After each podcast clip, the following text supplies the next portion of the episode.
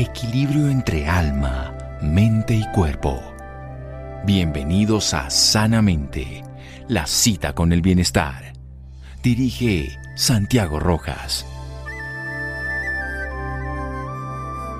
La victoria es del más perseverante, Napoleón Bonaparte. Muy buenas noches para todos nuestros oyentes. Es un placer acompañarlos como todos los viernes en este espacio con una nueva historia de vida. Soy Isidro Díaz Pájaro y me encanta además que vamos formando una comunidad de bienestar. Vamos escuchando estas historias todos los viernes, además del programa diario, pero vamos aprendiendo de resiliencia, aprendemos de bienestar, aprendemos de perseverancia, aprendemos de muchas cosas que cada uno de nuestros invitados nos va enseñando. Y hoy, pues, por supuesto, no es la excepción. Hoy tenemos a Kelly Johanna Galeano, ella es psicóloga y pasó por un proceso bien difícil, por una enfermedad llamada leucemia y hoy nos quiere contar su historia. Hoy ha tenido la gentileza y la solidaridad de contarnos su historia en este espacio. Kelly, muy buenas noches, gracias por estar acá con nosotros en Sanamente. Buenas noches Isidro, gracias a ti por invitarme. Kelly, yo quisiera preguntarle para empezar, ¿qué significó después de haber pasado este proceso o de seguir pasando este proceso mejor? ¿Cómo podría definir esta enfermedad? ¿Qué significó para usted haberse encontrado con un diagnóstico como leucemia mieloide aguda? Uy, bueno, muchas cosas, ¿no? Uno cuando recibe un diagnóstico de este tipo, eh, digamos que la primera reacción es como, como no creerlo, como negarlo, como decir, no, esto no, no puede ser cierto. Eh, ya después cuando uno se da cuenta que sí es cierto, eh, una serie de emociones y sentimientos relacionados con, con la culpa a veces, con miedo, angustia. Eh, y bueno, ya después uno transita por este proceso entre el miedo y la aceptación un poco, la incertidumbre muy alta de que pueda suceder. Eh, si bien es cierto, pues todos los seres humanos sabemos que en algún momento nos vamos a morir, pero enfrentarse a una enfermedad como esta hace como más real esa situación y hace que uno realmente atesore cada día, o sea, que realmente piense que cada día puede ser el último, porque es así. Eh, pero pues obviamente esto no es fácil, ¿no? Eso es eh, a veces triste, a veces frustrante. Eh, es una cuestión bien difícil, la verdad, de, de asimilar un diagnóstico de este tipo. Para usted, Kelly, que es psicóloga además y hablaba de las emociones y a veces puede ser la frustración, otras veces puede ser la tristeza, otras veces puede ser la aceptación. ¿Qué tan importante ha sido transitar las emociones? Porque siempre nos dicen, ay, las emociones hay que vivirlas, pero cuando uno se enfrenta con un diagnóstico como este que asusta, ¿cómo transitar esas emociones? Uy, muy, muy buena pregunta. Digamos que sí, yo, yo siento que es un desborde emocional tan grande y una serie de emociones como tan diversas que digamos que no se pueden eh, contener. Hay que sacarlo de alguna forma pero sí es importante buscar que sea una forma que sea funcional. Tampoco hay que centrarse solo en las emociones, de pronto quedarse solo con el miedo, solo con la tristeza o con la angustia, porque pues para nadie es un secreto que eh, el estado emocional afecta también el cuerpo a nivel físico. Entonces hay que permitírselas, sentirlas, notarlas, expresarlas, de alguna forma hacer catarsis eh, y bueno, pues hacer frente a lo que a lo que viene. Kelly, yo quiero que vayamos a la primera pausa comercial y ya regresamos para seguir hablando de este tema y de todas las enseñanzas que le deja día a día esta enfermedad que llegó para, para seguramente hacer la mejor persona. Así que ya regresamos aquí en Sanamente. Síganos escuchando por salud. Ya regresamos a Sanamente. Bienestar en Caracol Radio. Seguimos en Sanamente. Seguimos en Sanamente hoy conversando con Kelly Johanna Galeano, quien nos habla de su lucha con una leucemia mieloide aguda. Hoy ha tenido la solidaridad de contarnos su historia y en el primer bloque nos contaba lo que para ella significa esta enfermedad y lo importante que ha sido tramitar las emociones que se viven día a día cuando se vive con un diagnóstico como este. Kelly, usted hablaba de ese primer momento en que le dicen ese diagnóstico. Luego de, recibirlo, ¿qué sigue? ¿Cómo fue ese momento de enfrentar esta nueva realidad que siempre nos dicen hay que ser resiliente, hay que afrontar la vida, hay que hacer esto. Pero cuando le dicen a uno algo como una leucemia, ¿cómo no bajar la guardia? ¿No? ¿Qué le hizo no bajar la guardia? Bien, bueno, luego del diagnóstico y de esa negación inicial y de esa pregunta que todos los enfermos nos hacemos de por qué a mí, eh, ya viene como el sentarse y hacer como un recuento de, de la vida, un recuento de, pronto de los sueños que uno tiene, de los proyectos, y eso lo motiva a uno a decir, bueno, tengo que hacer algo, esta enfermedad me llegó, pero tengo que hacer algo, tengo que buscar eh, cómo se puede resolver un poco o cómo puedo alargar un poco mi existencia, y ahí lo que viene es un cambio radical de estilo de vida, un cambio de rutinas, exámenes, idas al hospital, eh, unos tratamientos que son muy fuertes, quimioterapias, que pues realmente destrozan absolutamente todo, o sea, uno en el tratamiento se pone peor, eh, se le pierde el cabello, eh, pierde algo de movilidad, de pronto debe estar hospitalizado, eh, náuseas, vómito, mejor dicho, o sea, se pone peor, digamos, los síntomas que sentía antes del diagnóstico empeoran pero pues con la esperanza de que tal vez eh, se pueda resolver la enfermedad o pueda mejorar un poco. Lo que viene es comprometerse, digamos, con el cuidado de uno mismo, con, con el tratamiento que le ofrezcan, hacer pues todo lo que, lo que está en las manos y cuidarse y atesorar definitivamente cada día. Kelly, ¿en su casa se hablaba mientras crecía de este tipo de enfermedades o jamás lo hablaron? ¿No era algo que estuviera como en el colectivo popular de la familia? Y se lo pregunto porque yo he aprendido mucho sobre diversas enfermedades haciendo este programa, produciendo este programa, porque en mi casa hay un temor a hablar de la muerte, hay un temor a hablar de las enfermedades, hay un temor de hablar de las condiciones y de alguna forma como no nos, no nos hemos acercado a, una de estas patologías de las que hablamos hoy, como que es como si no existieran, ¿no? Y eso hace que uno a veces no esté preparado para ellas. ¿Fue su caso?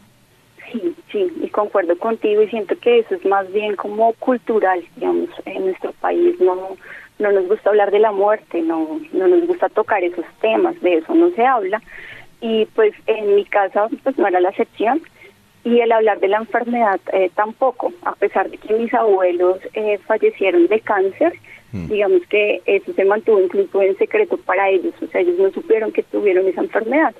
Entonces era como todo todo debajo de, de la corte de mantel, por decirlo así. Como una pena un poco, una vergüenza, como si fuera... Sí, y mm. como ese tema que es álgido hablar y, y también como que hablar de cáncer, de pronto me escuchaba de casos de otras personas, pero es como esa experiencia que tal vez uno escucha y dice, ay, qué pesar, pero, pero esa experiencia que uno ve y piensa, eso no me va a pasar a mí. Mm. ¿No? Lo siente muy distante también, como yo no. Y además también ese, ese poder que da la juventud también, ¿no? Que nos, nos hace sentirnos un poquito invencibles y decir, eh, no, esto no me va a pasar a mí, no, claro que no, esto le da a la gente mayor. O, por ejemplo, en el caso de la leucemia, yo siempre la asociaba más a la leucemia infantil, ¿no? A niños chiquitos y, no en, en adultos. Sí, sí. De hecho, pues el tipo de leucemia que yo tengo es, digamos que muy poco común en personas de, de mi rango de edad. Yo tengo 32 años. Eh, no es tan común. Entonces, pues sí, una veces tiende como a ver todo muy, muy lejano, pero pues resulta que nos puede pasar a todos y en cualquier momento de la vida usted dice nos puede pasar a todos y además dice su edad y yo le quiero contar que yo el día de ayer cumplí 32 años, así que cuando, cuando dice su edad y dice nos puede pasar a todos, es inevitable no pensar, incluso me puede pasar a mí, ¿no? es inevitable no pensar estoy preparado para, para asumir una enfermedad como esta. Y bueno, lo que vemos es que de pronto no estaba preparada, pero a lo largo del tiempo fue como asumiendo las habilidades para, para, para esta batalla. ¿Cómo ha sido el acompañamiento de su familia? ¿Cómo ha sido para ellos eh, encontrarse también con este diagnóstico? Siempre se habla de que cuando una persona se enferma, también se enferma la familia. ¿Lo ha sentido así? ¿Ha sentido que, que el apoyo con ellos ha sido fundamental? Totalmente. Eh, y, por fortuna, porque yo estoy convencida que un proceso de enfermedad como el cáncer no, difícilmente se puede llevar solo. O sea, se requiere de una red de apoyo muy grande y que esté ahí muy pendiente. Y total, mi familia es como si ellos también tuvieran este cáncer porque eh, van conmigo al hospital, están pendientes de los medicamentos, incluso mis hermanos eh, se hacen pruebas y exámenes porque yo requiero, eh, o este tipo de enfermedades usualmente requieren un trasplante de médula ósea, que los donantes pues son usualmente hermanos. Entonces ellos se han expuesto a todos estos procedimientos también, se expondrán después al trasplante, donar sangre, bueno, digamos que es un apoyo gigante el que uno recibe de la familia y es sí como si toda la familia llevara con, con esta enfermedad, lo que viene muy bien para el paciente porque realmente es una enfermedad que es muy desafiante y nuestros nuestras herramientas o nuestros recursos se ven absolutamente desbordados por, por un diagnóstico como este. Kelly, bueno, hablábamos de ese diagnóstico, hablamos de enfrentarse, hablamos de todos esos sentimientos. Eh, no quiero decir negativo porque, porque estamos con esa idea de que los sentimientos son negativos y positivos y no es correcto, pero digamos, llegan todos esos sentimientos abrumadores, luego comienza su proceso, me imagino su tratamiento. ¿Qué siente que es lo que ha aprendido de esta enfermedad? ¿Cómo ha sido como como esa gran enseñanza, porque si bien estamos hablando de esta parte difícil, yo sé que, que hay un proceso también de resiliencia muy importante en usted, que además nos lo va a contar más adelante con su libro, pero ¿qué siente que ha sido como esa gran lección de vida que, que usted siente que trae consigo este padecimiento, esta enfermedad? Uy, muy, muy buena pregunta, porque mm, además las lecciones, digamos que no son tan fáciles de ver cuando están uno en una situación tan difícil, pero pero esta experiencia rescató muchas cosas y creo que, o sea, paradójicamente y lo más principal que rescato es que eh, paradójicamente al acercarse uno a la muerte como que más se acerca también a la vida, a valorar cada instante, cada momento, cada, cada situación, cada cosa. Por ejemplo, estuve en el hospital internada muchos meses y allá uno valoraba muchísimo una ducha, eh, eso de que tú puedas escoger qué quieres comer, a qué horas lo quieres comer, abrir el refrigerador, el refrigerador y de pronto sacar algo para comer, eso es, o sea, eso es una bendición, eso es algo que hay que agradecer muchísimo cada día. Creo que la principal experiencia es eh, aprendizaje de esta experiencia es eso, ser, ser agradecido, agradecer por todo. A veces damos por sentado muchas cosas, incluidas la salud. Por ejemplo, nunca pensamos que nos vamos a enfermar, y pues resulta que la vida también puede cambiar en cualquier momento. Entonces creo que la reflexión principal es que seamos gratos. Que valoremos cada momento, ¿no? Que se nos olvida también agradecer. Usted decía ahorita lo de la comida. Y yo siempre he pensado, bueno, eh, además haciendo este programa que he aprendido un montón al lado de estos invitados tan maravillosos como usted, como que el simple hecho de levantarnos ya es tremendo milagro y como que no somos conscientes de eso. Totalmente. Incluso cosas simples como poderse parar e ir al baño sin ayuda de otra persona, eh, no tener que usar pañal, eh, poderse mover, poder caminar. O sea, todo, creo que es un milagro todo lo que hacemos a diario y no nos damos cuenta. Así es. Kelly, yo quiero que vayamos a, nuevamente a la pausa comercial y ya regresamos para seguir hablando con usted, pero quiero que en esta nueva parte nos centremos en su libro, en este maravilloso libro que escribe a partir de su experiencia. Ya regresamos aquí en Sanamente. Síganos escuchando por salud. Ya regresamos a Sanamente. Bienestar en Caracol Radio. Seguimos en Sanamente. Seguimos en Sanamente y el turno ahora es para nuestra recomendación literaria y por supuesto teniendo a Kelly Galeano, a Kelly Johanna Galeano en este espacio, eh, la recomendación no podría ser otra que su libro. Su libro se llama Sangre Rojo Claro. Además con un nombre bastante diciente y es un libro donde Kelly ha recogido su experiencia, ha recorrido o ha tratado de plasmar mejor cómo este proceso tiene partes severas, difíciles, pero cómo tiene también una esperanza de sanación, cómo le hacía reflexionar sobre su vida, sobre el amor, sobre la gratitud, sobre la esperanza. Kelly, aprovechando que está usted acá y hablemos del libro, ¿qué hace que uno quiera escribir un libro tan personal como este? Además, con, con estas experiencias de, que muchos dirían, bueno, es una etapa muy difícil, yo no quisiera hablar de eso, pero usted además de estar hablando con nosotros hoy, aquí en Sanamente, también escribe un libro donde le da esperanzas a otros. ¿Qué le hizo escribir este libro? Bueno, eh, varias cosas, pero digamos que una de ellas fue relacionada con lo que me preguntaste hace un momento, eh, de qué hacer con esas emociones tan desbordantes. Digamos que mi forma de hacer catarsis fue escribiendo. Eh, entonces escribí sobre mis experiencias, sobre lo que sentía, sobre lo que pensaba, y eso me sirvió en, al nivel personal para, para tramitar mis emociones, pero también, digamos que mientras he estado por todo este tránsito, he encontrado que a las personas que tenemos cáncer a veces nos gusta mucho saber o escuchar testimonios de otras personas, saber como que no estamos transitando solos por esta situación. Eh, a mí me pasaba muy, muy seguido, me pasa todavía, y busco libros de testimonios de personas que tengan cáncer y pues sintiendo que tal vez esto pueda ser una intención o un interés compartido, eh, quise también dejar mi historia para también pues eh, dejar mis aprendizajes a las personas que están pasando por esta situación, pero también a las que no, porque siento yo que los humanos también podemos aprender de las experiencias de otros y tal vez no todos necesitemos pasar por una enfermedad tan difícil o por una situación tan complicada para, para aprender ciertas cosas. Para tener más presente la gratitud también, ¿no? Exacto, sí, entre ellas principalmente la gratitud y bueno, sobre todo también en el libro hablo un poco como cómo uno también puede transitar su vida y seguir sus sueños y seguir cumpliendo sus metas a pesar de estar enfermo. Usted toca un tema bien importante, Kelly, que me, le, cuento que me, me, conmueve mucho, pero cómo, cómo seguir apostándole a los sueños y, y, yo quiero de alguna forma pedir disculpas si alguien se siente eh, ofendido con esta pregunta, pero todo lo hago desde la ignorancia, pero con el deseo de saber y el deseo de también enseñar a otros y compartir. ¿Cómo aferrarse a los sueños, Kelly, en un momento como este? ¿Cómo decir, no, no, no, no importa, yo voy a seguir de esto y voy ahora a hacer, no sé, comprarme tal casa que quiero hacer o el viaje de mis sueños que quiero hacer o la carrera o la maestría? Bueno, el que sea el sueño de cada persona. ¿Cómo aferrarse a eso? ¿Cómo de pronto no caer? Porque pues es válido, ¿no? Cuando uno está pasando una enfermedad de alguna forma pues es válido y tiene un salvoconducto para, para deprimirse y para bajonearse. No podemos estar siempre alegres. ¿Cómo aferrarse a los sueños en ese momento?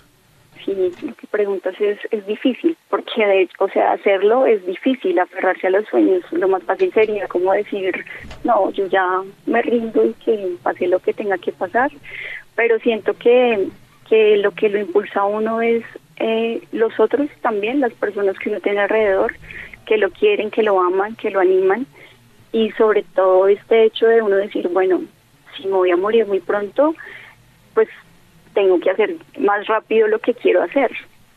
Creo que pues o en mi caso particular ese fue como el impulso, como esta experiencia no puede ser en vano, si me tocó a mí debe ser por algo y no sé cuánto tiempo me quede de vida, pero lo que puedo hacer, que quiero hacer, pues lo tengo que hacer ya. Kelly, este libro está recién publicado, ¿no? La fecha de publicación es del 27 de julio de este año, lo que, lo que da cuenta que es un libro que, que se acaba de tener listo, por, por decirlo de alguna manera. ¿Dónde las personas pueden saber más de este libro? Quienes de pronto le escuchen y digan, uy, me gustaría leerlo o comparto la visión de Kelly, quiero saber más. ¿Qué pueden hacer para tener este libro? Súper, gracias. Eh, este libro lo pueden encontrar por Amazon eh, escriben en el buscador Sangre Rojo Claro, Spanish Edition, y ahí sale en versión digital o en versión en físico. Bueno, Kelly, volviendo un poco sobre las enseñanzas y sobre este camino que usted ha recorrido, ¿qué tan importante para usted es contar esta historia para que otras personas también se motiven? Y se lo digo porque hablábamos al principio de este programa de que no hablábamos de estos temas, ¿no? Como que los pasábamos de largo y creemos que por no hablar de ellos no existen.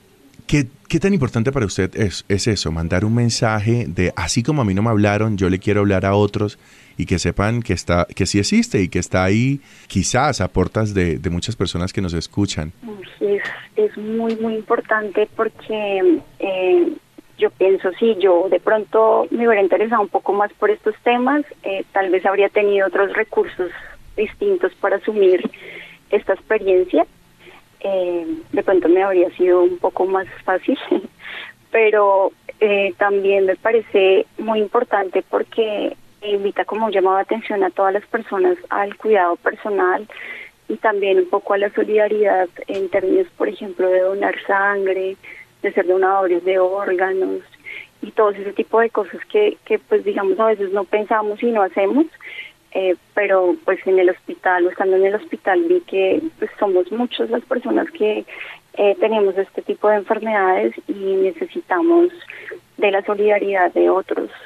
Entonces, no sé, tal vez este libro pueda conmover un poco y generar conciencia respecto a eso en las personas que están sanas y a las personas que están enfermas, pues lo que te digo, como el mensaje de, de que no están solos y que pues cáncer no es necesariamente igual a muerte y el tener un diagnóstico como este eh, tampoco necesariamente implica que uno deba renunciar a todos los planes o proyectos que tiene. Obviamente eh, hay diversos tipos de cáncer, eh, diversos tipos de pronósticos, eh, pero digamos que en términos generales uno puede en la medida de sus posibilidades seguir haciendo cosas por uno y de pronto pues para los demás.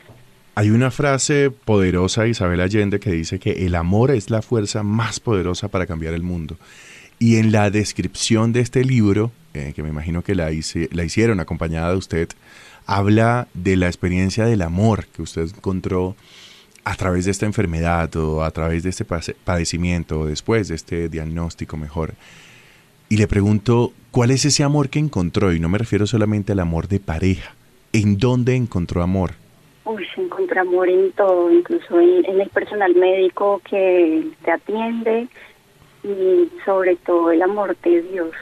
Yo soy creyente, eh, en el libro narro una experiencia que tuve así como relacionada con eso, pero eh, siento que hay una entidad superior que lo, lo llena uno de fortaleza, de sabiduría y de paciencia en situaciones tan difíciles. O sea, yo he pasado con esta experiencia y, y los enfermos pasamos por muchas cosas, desde procedimientos muy complejos hasta hospitalizaciones muy largas, procedimientos dolorosos, eh, que a veces la gente dice, yo no puedo creer que usted pueda soportar eso. Y uno tampoco lo puede creer. Entonces yo ahí creo que es, es una fortaleza que viene más allá. Kelly, yo, yo le escuchaba también a una clown y qué pena que hoy estoy haciendo todas las referencias, pero, pero Wendy Ramos, que es una clown peruana, decía que cuando una persona está enferma, la olvidamos a ella y nos concentramos en su enfermedad. Ella habla mucho de cómo de alguna forma cuando vamos a un lugar y alguien está enfermo es, ay, ¿cómo estás? Ay, ¿cómo te sientes? Ay, ¿cómo? Y de alguna forma como que olvidamos esa relación que teníamos antes de, ¿no? Que la persona es más que un diagnóstico, ¿no? Más que una enfermedad, más que un padecimiento. Y de alguna forma, y me incluyo, quiero que, que lo sepa, que, que, que esta pregunta también tiene un enfoque personal, es como a veces uno no sabe cómo cuidar a quienes están enfermos, cómo cuidar a quienes están pasando un momento difícil, ¿no? Y quizás en ese afán de cuidar, a veces podemos incluso hasta lastimar, porque puede pasar. ¿Cómo cree usted, y, y esto sería un consejo para todos nosotros, que deberíamos hacer ese acompañamiento como familia, como amigos, como personas cercanas que nos preocupamos por el otro, sin de alguna forma atropellarlo o sin de alguna forma olvidar que, que Kelly Johanna es más que la leucemia, Kelly Johanna es más que este momento, Kelly Johanna es un montón de cosas que hacen que nos conectemos. ¿Cómo deberíamos cuidar a quienes necesitan nuestra ayuda sin olvidarlas? Bueno, lo, el tema que tocas es muy importante. Antes de responderte, quisiera retomar lo que dijiste, señalando que que sí, uno, uno es más que la enfermedad, los otros deben reconocerlo, pero sobre todo uno como paciente debe reconocer eso, que uno es más que la enfermedad, que uno tiene una enfermedad, pero uno no es esa enfermedad y de allí uno se puede impulsar más a hacer otras cosas como a salir de ese estado. Y respondiendo a tu pregunta, eh, pues siento que el acompañamiento eh, de las personas es vital en estos procesos, eh, pero debe ser concertado y conciliado mucho con, con el paciente, digamos, como respetando los límites que también uno tiene. Por ejemplo, en mi caso personal, eh, no me gusta que me hagan todo, ¿no? Quiero que respeten un poco mi autonomía, las cosas que todavía uno puede hacer. Eso me parece que es un tema como un asunto importante. Pues hablarle a la persona, no, no digamos que evadir eh, la enfermedad, porque pues es obvio que el tema tendrá que salir, pero no siempre hablar de eso, buscar también otros temas, eh, ver otras cosas, hablar de otras cosas. Eh, hay personas que de pronto a veces eh, lo ven a uno y dicen, no, yo no le puedo contar a ella que le está pasando esto o esto, porque eso es nada comparado a lo que ella está pasando. Pero uno justamente también quiere escuchar del otro, quiere saber del otro qué le sucede al otro. Uno también puede comprender que son batallas distintas porque todos tenemos situaciones difíciles que son distintas y ninguna es mayor que otra. Digamos, todas las percibimos fuertes y, difíciles. Acompañar, digamos, facilitar un poco el proceso en, en términos de, de que la persona se pueda desconectar un poco de la enfermedad, hacer otras cosas, eh, pero respetar lo que te digo también, los límites de espacio, a veces uno quiere estar solo, a veces uno no quiere conversar con nadie, pues respetar también eso. Y en términos generales, como, como tal vez eh, favorecer eh, eso, que uno pueda hacer otras cosas, pueda explorar de pronto en otros gustos, en otros talentos, eh, en otros aspectos pues de ocio. Las personas que acompañan a estos pacientes también deben como no olvidarse de su propio autocuidado, de sus propios gustos, tomarse sus tiempos, porque cuidar a un enfermo también desgasta, ¿no? El cuidador debe ser también cuidado. Entonces, como que no descuidarse a sí mismo, eh, ¿qué más? Quizás no olvidar la amistad, ¿no? Porque a veces como que no concentrarse solamente en eso, ¿no? Como que yo me imagino que usted tenía amigos con los que compartía espacios, conversaciones y, y de pronto lo que no quiere es que se olviden esas conversaciones y esos espacios. Exacto, totalmente. Kelly, para terminar, a mí me gustaría que le mandáramos un mensaje a quienes en este momento se están enfrentando a un diagnóstico como el que se enfrentó usted o a cualquier tipo de cáncer, que en este momento, no sé, se encontraron con esa posibilidad, se encontraron con, ese, con esa enfermedad tan de frente, tan a la cara como lo hizo usted. ¿Cuál sería ese mensaje para todas esas personas que nos escuchan hoy? Mi mensaje, bueno, puede ser un poco largo, pero bueno, básicamente es como permitirse sentir, permitirse transitar por esas emociones que son tan difíciles y luego de eso eh, levantarse, hacer frente a la situación, no rendirse, acceder a todas las opciones que hayan posibles para, para salvarse o sanarse o alargar la vida si así es como se desea asumir la responsabilidad, digamos, de no detener la enfermedad, sino del tratamiento de la enfermedad, agradecer y celebrar la vida cada día y hacer cuidarse y cuidar también de los otros y no renunciar a los sueños. Qué bonito eso, no renunciar a los sueños. En ningún caso, en ningún caso siempre los sueños son lo que lo que también nos aferra a la tierra y a la vida. Kelly, de verdad muchísimas gracias por acompañarnos en este espacio y por la confianza. Gracias a ti, Isidro, por invitarme, por ver mi libro.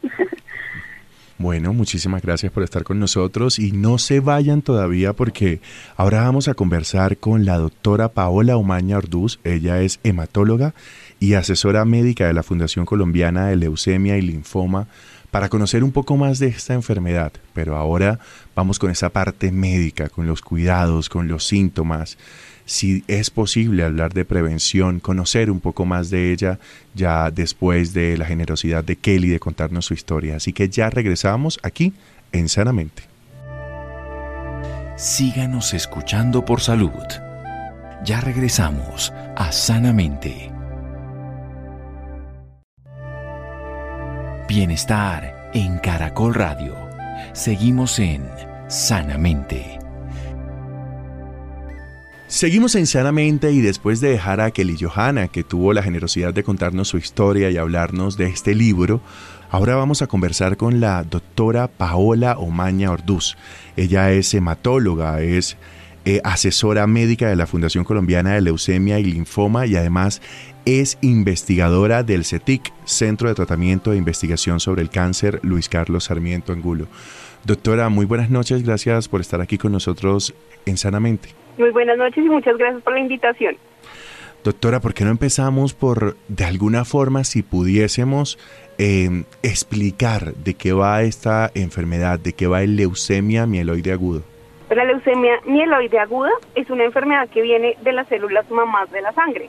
Es como si mutaran genéticamente, se volvieran monstruos y empezaran a producir células anormales. Esas células anormales ocupan el lugar de las células que son normales, que son los que los glóbulos rojos, los que usualmente nos dicen los médicos cuando tenemos anemia que se nos bajan, las plaquetas que nos ayudan un poco con la coagulación y los glóbulos blancos que nos ayudan con las defensas.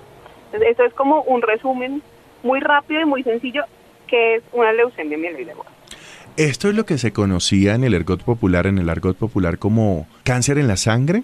Sí, es un tipo de cáncer en la sangre y pues es como antes se conocía como la sangre blanca, porque cuando la descubrieron se dieron cuenta que la sangre no tenía su color normal rojo que todos conocemos, sino que al sacar la médula ósea, que es la productora de la sangre, eh, tendía a tener un color blancuzco. Entonces, antes y su color y su origen etimológico es sangre blanca.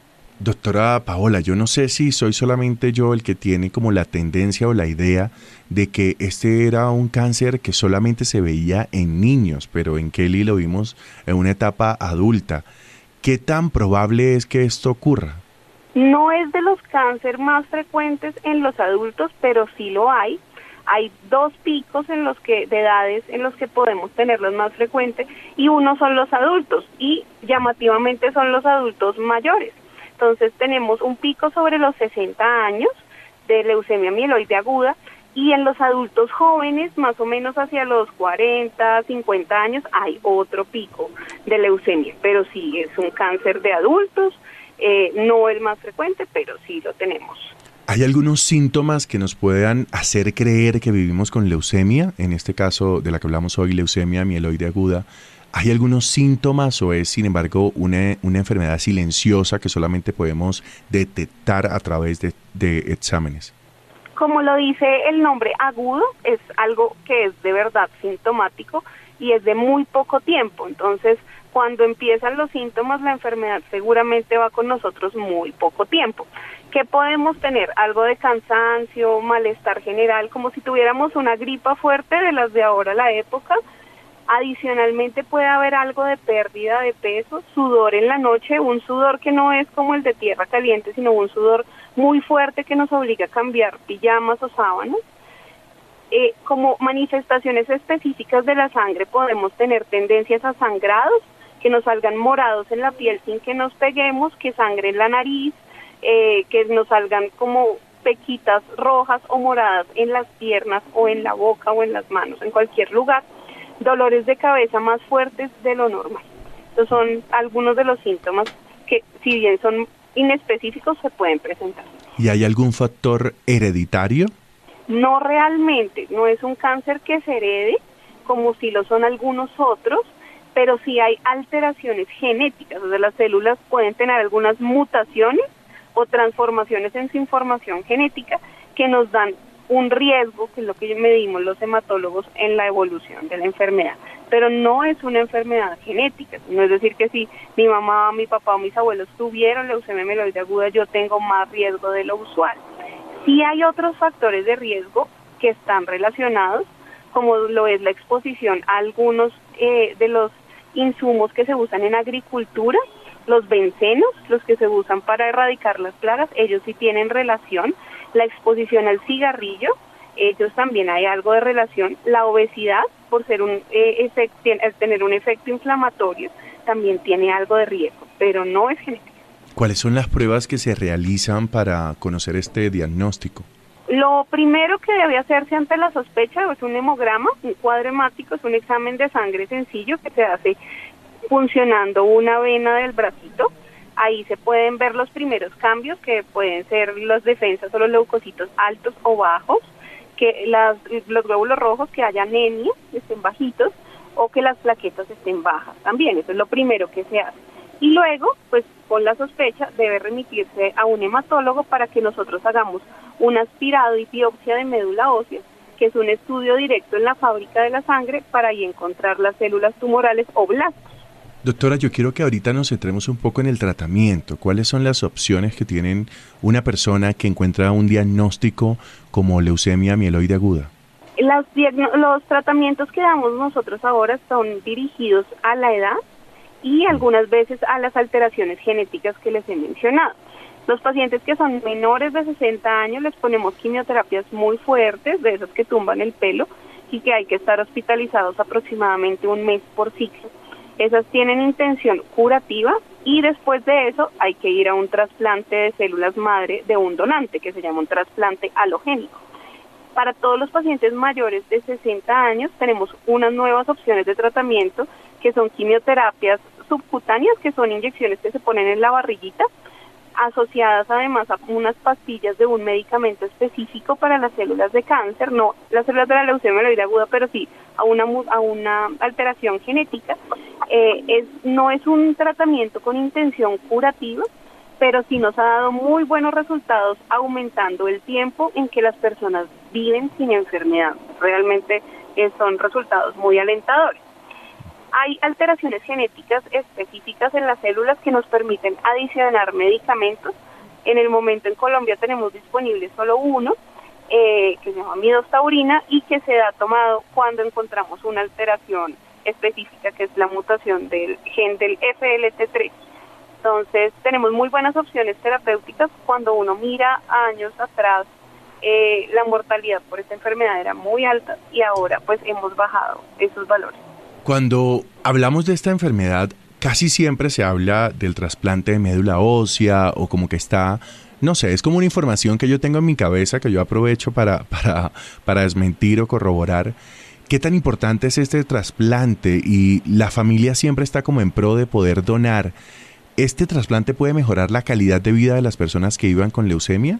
La leucemia mieloide aguda en los pacientes que son menores de 65 años 60 años realmente el trasplante es la estrategia de curación, entonces realmente se vuelve la única opción en un porcentaje bastante alto de pacientes. Hay muy pocos pacientes con leucemia mieloide aguda menores de 60 años que no son trasplantables y no porque estén muy malos, sino porque tengan una enfermedad de buen pronóstico. Entonces, eh, el trasplante es la opción de curación en muchos pacientes. Respecto a eso, tu pregunta me parece supremamente interesante porque muchas veces las familias nos dicen, pero ¿por qué no escanea genéticamente a toda mi familia que de pronto alguno de nosotros es donante? No, los donantes, la probabilidad que tengamos un donante 100% idéntico es realmente con los hermanos de mamá y de papá. Por eso no vale la pena hacer test genéticos al resto de la familia, primos, tíos, tíos lejanos, el amigo de la esposa, cosas así que nos, nos preguntan. Entonces, los hermanos idénticos, o sea, los hermanos de mamá y papá, son los que nos sirven como donantes en un porcentaje. No es que todos sean 100% compatibles, es un porcentaje entre el 25 y el 50%. Doctora Paola, por último, como en este programa lo que buscamos es sumarnos a la detención temprana, al diagnóstico temprano de una enfermedad como esta, yo le quiero preguntar qué tan importante es la detención temprana en este tipo de cáncer para mejorar la calidad de vida de la persona que vive con leucemia mieloide aguda. Me encantaría decir que es una enfermedad prevenible, pero no lo es. Eh, es importante tener un control bueno de factores de riesgo, lo que les mencioné de la exposición a insecticidas, a pesticidas, eh, hábitos de vida saludable, ejercicio, no cigarrillo, como medidas preventivas. No hay una forma de detectarlo antes, tristemente cuando nos damos cuenta, pues es porque la enfermedad ya está manifiesta, pero lo más importante es que si tenemos la sospecha alta, el malestar, la habilidad, la aparición de los morados, eh, consultemos a un centro especializado donde se nos haga un hemograma y si sale anormal, solicitemos que seamos remitidos a un hematólogo para que se pueda hacer el diagnóstico. ¿Qué pasa? Que muchas veces nuestros médicos generales no ven esos cambios pequeños en el hemograma, en el examen de sangre y pueden pasar semanas antes que lleguen a nuestras manos. Y pues esas semanas son vitales para iniciar el tratamiento. Doctora Paola, muchísimas gracias por estar con nosotros aquí en Sanamente. Muchas gracias a ustedes por la invitación y dispuesta a lo que necesiten y a sus preguntas. Muchísimas gracias. Y a ustedes muchísimas gracias por acompañarnos todos los días aquí en Sanamente y por estar escuchando esta historia de vida. De verdad que esta es una comunidad de bienestar en donde queremos aprender todos, queremos aprender de la mano de nuestros expertos, como la doctora Paola, pero también de las historias de vida como la de Kelly Johanna. Así que muchísimas gracias por estar con nosotros en este espacio y no olviden que ustedes también nos pueden proponer historias de vida, nos pueden proponer temas a nuestro correo sanamente y si no escucharon este programa completo, lo pueden escuchar en www.caracol.com.co. Muchísimas gracias y nos encontramos nuevamente aquí en Sanamente el lunes.